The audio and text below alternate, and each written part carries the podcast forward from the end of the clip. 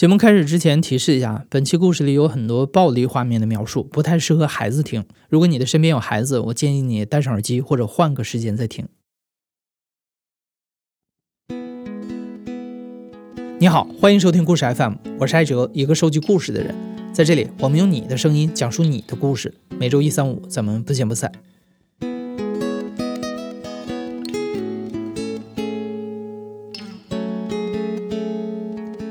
前不久啊，你可能看到过为父追凶十七年的那条新闻。新闻的当事人向明前在九岁那年亲眼目睹了自己的父亲被邻居张光奇一家杀害。事发之后，凶手逃逸不见了踪影。小小年纪的向明前就发誓一定要找到凶手，为父亲报仇。从此，他辍学，走上了漫长的追凶之路。那今天的节目里，我们就采访到了向明前，来跟我们讲一讲这个故事的来龙去脉。大家好，我叫向明前，今年二十九岁，来自云南昭通镇雄县长坝镇。当年向明前家和张家都在长坝镇摆摊儿做小生意，两家的摊位就挨着，所以其实本来是特别要好的邻居。据说连煮十个汤圆都要分一分。向明前和张家大哥张某明的儿子张军也年纪相仿，经常在一起玩。案发时是两千年八月二十七日。当天中午，我爸、我妈还有我姐夫，他们都去镇雄县城买这个电视、买彩电，还有买这个放电视的那种接收器嘛。我母亲就就就叫我姐来和我看摊子。那天下了雨，地上有积水。看摊子的时候，向明前和张军这两个孩子就在地上你一脚我一脚的踩石子儿玩。突然有一下，张军把水溅到了向明前的身上。向明前呢也踩了一脚，溅到了张军身上，双方就吵了起来。向明前回忆，张军的爷爷奶奶和姑姑当时听到争吵声，就从房子里出来，推打了他。我姐结结婚结得早，也才十六岁左右。当时我姐背上背着才刚满月的婴儿，背孩子的那个袋子被他们打散了，刚满月的孩子就掉在地上。他们还在把我姐按在了水沟里打，当时我姐全身被打得淤青，被街上的人拉开以后，我姐就抱着孩子就回去了。八九点的时候吧，正在准备吃饭的同时，我姐都跑就跑到家里说：“这个我姐夫王建强跑到张家去询问为什么打人。”然后我爸爸安好这个接收器下到楼下，刚刚才吃了两口饭，就瞪着碗，拿着手电筒，穿着拖鞋就去了。父亲赶到张家之后，向明前的妈妈牵着他跟了过去。向明前还记得，当时他和母亲站在张家的门槛处，没有进门。刚到他们家，我姐夫没跟他们吵架呀，我爸爸就进去，进去张家屋内，他们家的床上坐的都是亲兄弟，就往两边退开，把我爸爸夹在中间坐着。没过两分钟，他他家的父亲张洪安就把这个就拿扁担把灯给打烂，在就就从里面把门就给关了。黑暗中，紧闭的门内传出了父亲被害的惨叫声。向明前说：“然后张某明窜出来砍了姐夫三刀，然后逃走。”我姐夫去追张光明的时候，他们家的门就打开了。我爸爸想爬出来，又被他们家几个人拉着脚的拉回去。然后我看见几个人在那里拉着我父亲的脚，然后还在还在杀我父亲。向明前还记得自己当时捡了一个砖头扔进屋里，不知道打到了谁的头，然后里面就丢出了一把木凳子，砸到了母亲郑明秀的太阳穴。随后，向明前就看到张光奇提着一把刀从屋内冲出来，母亲被吓倒在地上，现场一片混乱。张家人见状全部逃跑，围观的人逐渐聚集起来。姐夫用木凳子把向明前的父亲抬到镇卫生院，然后那个卫生院当时。还有一个梯子走下地下室去，那个地下室它根本没有灯，里面很冷，很阴森森的。当时抬去的话，我爸爸就说他好冷，他好饿，他想见我的外婆。那个男医生来，他就说没必要抢救了，心脏都被刺破了，就挂了一就挂了一瓶针水，给我爸爸挂着。然后没等到我外婆来我爸爸就死了。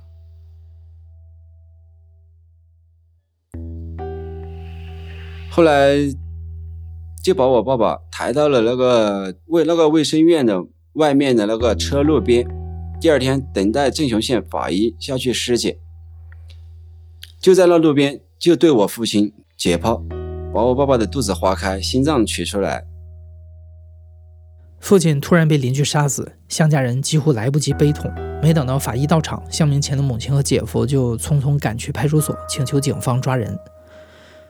但警方只把张家的人带去询问了几个小时就释放了，理由是因为主犯逃跑，没有证据处理其他人。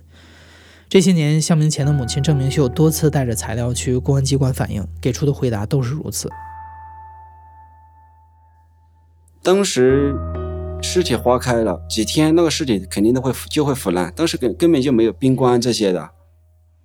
然后没办法，就把我爸爸抬回去，抬回去放在我们家的村子外面停着，到处借钱，请了法师做法事，又请了亲戚朋友帮忙吃饭，把我爸爸送去安埋这些的。最后下葬的时候，我爸爸的这个棺材打开了一点，我看见我爸爸的脸全黑的，舌头还是伸出来有那么长。从那个时候，我就觉得这辈子。只能靠我自己，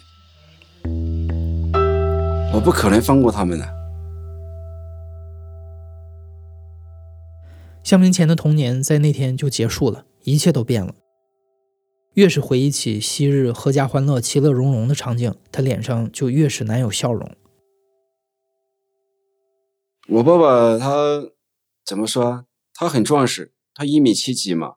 然后他的肌肉很大，小的时候他去我二姨妈家，他都随时抱着我，反正就是很有安全感的这种。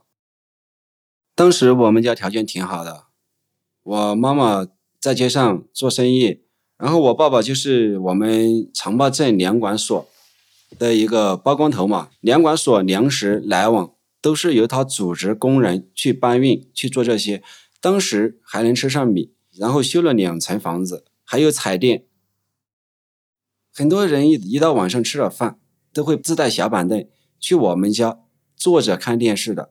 逢年过节这些，很多人都会到我们家去坐着，反正就在那里打那个打牌三带二啊，反正这个气氛是很好的。直到我爸爸死了以后，我就感觉我们家没有家，都是支离破碎的，东一个西一个的，完全都是在这些年都是在为了这些事情。我哥自从我爸死了以后，话就很少了。反正每到过年这些，我和我哥吃饭都没有吃啊，就去买了几斤这个玉米面，开水煮白菜，就这样就过年了。直到现在都没有说有一个安定的地方，反正都是飘着的，在那里听到听到点消息，多少有几千块钱啊，有万把块钱，有一两万块钱，大家都都是拿出来。去为这个事情奔奔忙嘛。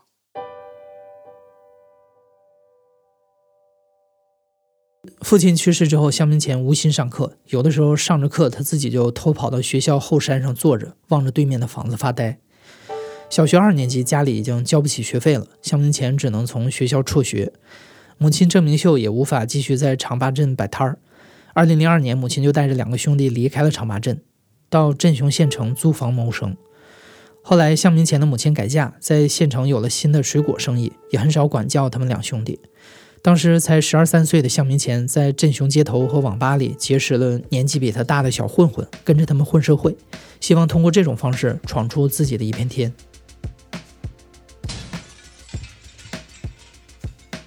那个时候，零几年的时候，镇雄县可能每天都会砍死人的，真的，甚至说很多时候打架，公安机关的。都开车去在旁边等打完了，他们才会抓人。那时候我挺想当兵的，想着长大就去当兵。后来没有读书了以后，知道学历不够，完全就崇拜起了社会，因为他们能保护他们身边的人呀。那个在那个年代，我只有靠我自己才能活出来。最叛逆的那几年，向明前就学电影里的古惑仔，这么在街头混着。虽然只有小学二年级的文化程度，但是在网吧里，他学会了识字。因为在键盘上按出一个字就能出来一串相同读音的字。他说现在几乎没有他不认识的字了。因为为父报仇的决心一直埋在心里，识字之后，向明前读了不少法律书籍，学习如何使用法律武器。我妈带着我们离开镇、离开本村的时候，我就开始打听，反正就是见着认识这家的人，我都会这样说：只要你知道他在哪里，条件由你开，只要我们家能承受的范围，我尽量满足你。但是有人他就会把它当做一个笑话，这家人什么也没有，还放出那么大一句话，一个传一个，一个传一个的。就传就传出去了，所以说不断有人给我提消息。零七年、零八年的时候，我听着说这个人在昆明南阳火车站旁边长春、高家村这两个地方，在那边跑摩的嘛，我就去找过。然后当时在昆明睡那个绿化带，甚至说一天根本就没有吃饭。当时我还记着在那个绿化带里面睡，穿着裤子，隔着裤子都能把。那个蚊子都能把脚上咬咬咬肿了，在昆明找了找了一个多星期没有找到。向明前在昆明花光了所有的钱，借宿在朋友家。朋友白天去蹬三轮车，他就到建筑工地做挡墙。因为当时他的年纪太小，在工地没做几天，手上就全是血水泡。后来，向明前的姐夫、哥哥和母亲也来到昆明，在周边的建筑工地上打零工。向明前和母亲负责推车，姐夫和哥哥挖孔桩。他们和工友们一起住在临时的工地宿舍，一天挣几十块钱，就这么勉强维持生计。因为我从来不会放过说他在哪里的这种消息，哪怕是大海捞针，我也想去试一试。这是二零一三年的时候，我又听到消息。说这个人在福建省晋江五里工业园区，但是他们有，他没有给我要钱，他就说听说，然后我就决定去那边打工。那个车间管管理车间的那个他很好说话，上了七个月的班，基本闲下来的时间或者是说上的班的时间，我都会，很多时候我都会我上班出去找嘛，我去每一个厂站着看下上下班那些厂里面的员工出来，反正我就盯着看。有一种冲动，看着就是想把他给杀了，反正就是很希望说，很渴望说能够看到这个人的面孔。和那边跑摩的的也是，去和那些贵州人啊、四川人啊、镇雄人啊，和他们走近，走近以后，我就会发烟，拉近关系，向他们打听。我有他的照片的，把他杀了，杀了我父亲逃跑以后，写信回去。然后加在信加加在这个信封当中，请人给他办身份证，这个有有点锁是吧？很多信在那里，自己去这样扒着翻，被别人截了给我给我们的。就算没有照片，我都不可以，我都不可能会忘记他。我可以说这一辈子他在我心里，我绝对不会忘记他，永远也不会。这一次他还是没有找到凶犯。在福建晋江工作了七个月之后，肖明前回到镇雄，做起了二手电脑的生意。但是没过多久，账号被封，生意也随之停止。后来的四年里，再也没有凶犯的消息。其中有一天，他的母亲接到过一个电话，但是要价两万块钱。但是他们没有钱，也怕遇上骗子，就没有继续追踪。最终，在二零一七年的八月，向明前打听到确切消息，说张光奇逃到了福建省南安市省新镇，在一个叫做恒盛的餐具厂打工。向明前找到这位线人，带他去做了笔录，并且答应线人，如果他愿意带自己去找人，就给线人六万块钱。之后，线人考虑了两天，才同意带他们去。向明前立刻给线人买了机票，自己和母亲坐了两天的大巴，到达福建省南安市。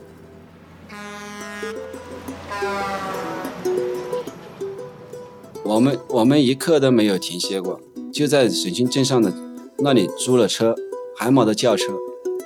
新厂的那个厂，它有一条独路，这边右边是房子，左边它是小一个小山包。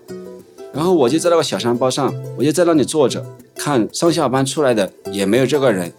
甚至说我看不起的时候，我就拿手机来录，录了以后我就晚上睡着我都去来回的放翻那些东西看，没有。没有这个人，然后我就我就直接下去打听，人家就说恒盛餐具厂已经搬过去了新厂，在街口处的几公里处。去新的厂址蹲守了两天，一直没有看到人。向明前就到镇上买了一些礼品，像走亲戚似的，拿着一张模糊的黑白照片，一家家去拜访工厂里的老工人，向他们打听张光奇的去向。有人说张光奇在这边的餐具厂做的是特殊工种，打磨抛光，平时还喜欢玩画眉鸟。得到这两个线索，向明前觉得自己好像离凶手越来越近了。我们就开着车在附近到处的乱转。首先，我就觉得他是杀人在逃犯，他不可能说在很明显的地方工作。然后他的特长又是这个做餐具、倒倒模抛工的这种，我就把其他的厂给排除了，重点就是找这种挺隐蔽的村子里面的这种小作坊餐餐具厂。我就在那里打听，打听到了。康美镇青山村村子里面有三个餐具厂，它的规模也算是中等偏下点，说小也不小。然后我们就开着车进去进去。八月份嘛，天气挺热，我们就玻璃全部打开的车窗玻璃，然后在里面转转了几圈。那个村子里面的那些村民就看着我们陌生面孔。我们是分一家一家守的嘛，看了第一家、第二家都看了，都没有这个人。去守第三家的时候，我就看见这家厂的对面那里有一条小土小的这种土路，一般小小车都可以都可以开进去。因为那当时那边的天气挺热，也是也正也也正是这个桂圆吃的的时候，八月份嘛。然后我就说太热了，歇一下，摘点桂圆这些吃。突然看见，哎，这个是个好地方，在这里，在这里正好看得清楚。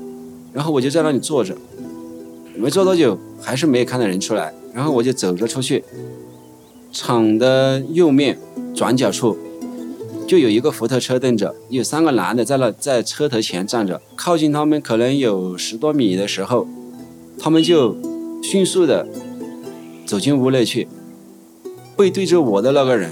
他根本就没有回头来看过这边一眼，然后他穿的服装就是篮球服，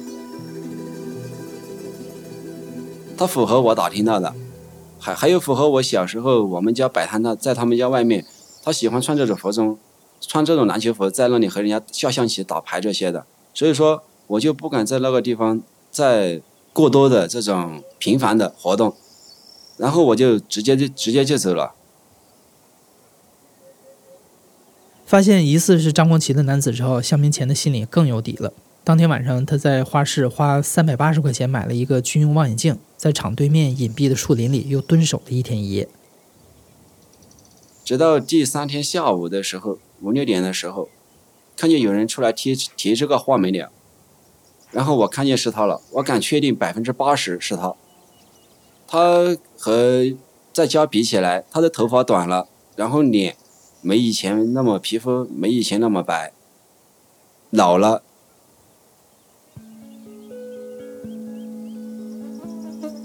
如果不是想到很多事情，我真的会把他杀了的。当年案发时，所长说要抓到他们才能处理其他人。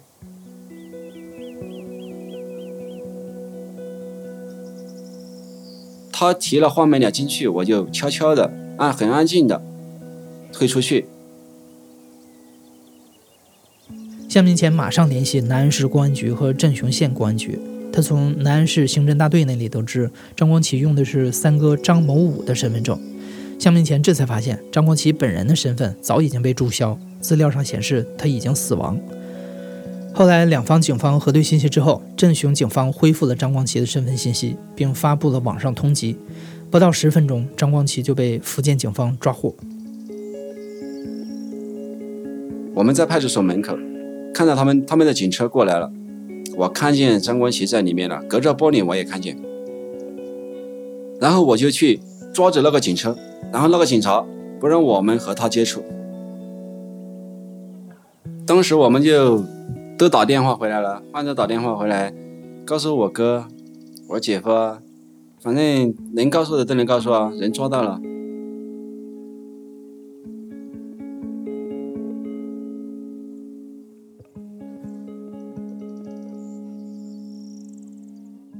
二零一七年的九月六日，主犯张光奇被押回镇雄县，砍伤姐夫的张某明也一并被拘留。一年之后，昭通中院一审判决认定张光奇犯故意杀人罪，判处无期徒刑。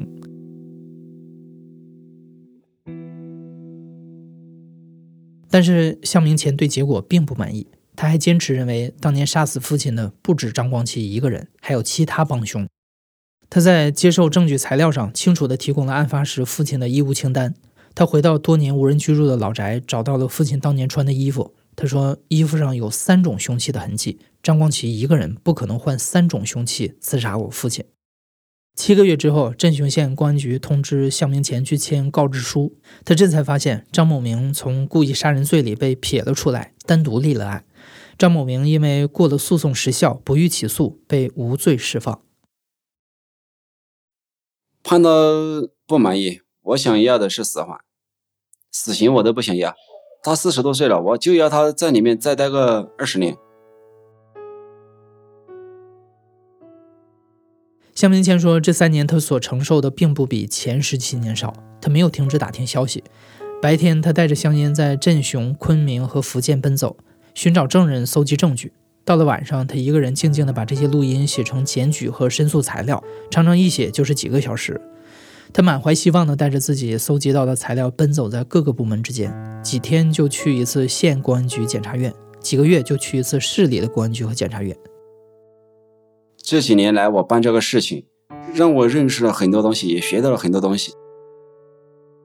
写材料我觉得没困难，我很多时候我简单的这些办案材料这些我能写，然后举报材料这些我可以在百度上翻翻这个范文。然后我去复印店，我就发给人家，人家就给我把格式全部整出来，导出来啊。抓到抓到人以后，到现在我什么也做不了，因为每隔几天啊、个把月啊，我就要去办事情啊。我只想说，我把这个事情办好，我做什么都好，什么都可以。因为这些年我在外面，只要听到消息我就跑。很多时候有点钱都是跑在这个事情上了，大部分是借的。从一七年人抓到到现在，我自己我的我都借了十多万了。我离开这个地方，我去一个陌生的城市，从头再来，这是我相信我的能力，什么我都可以做，我可以还的。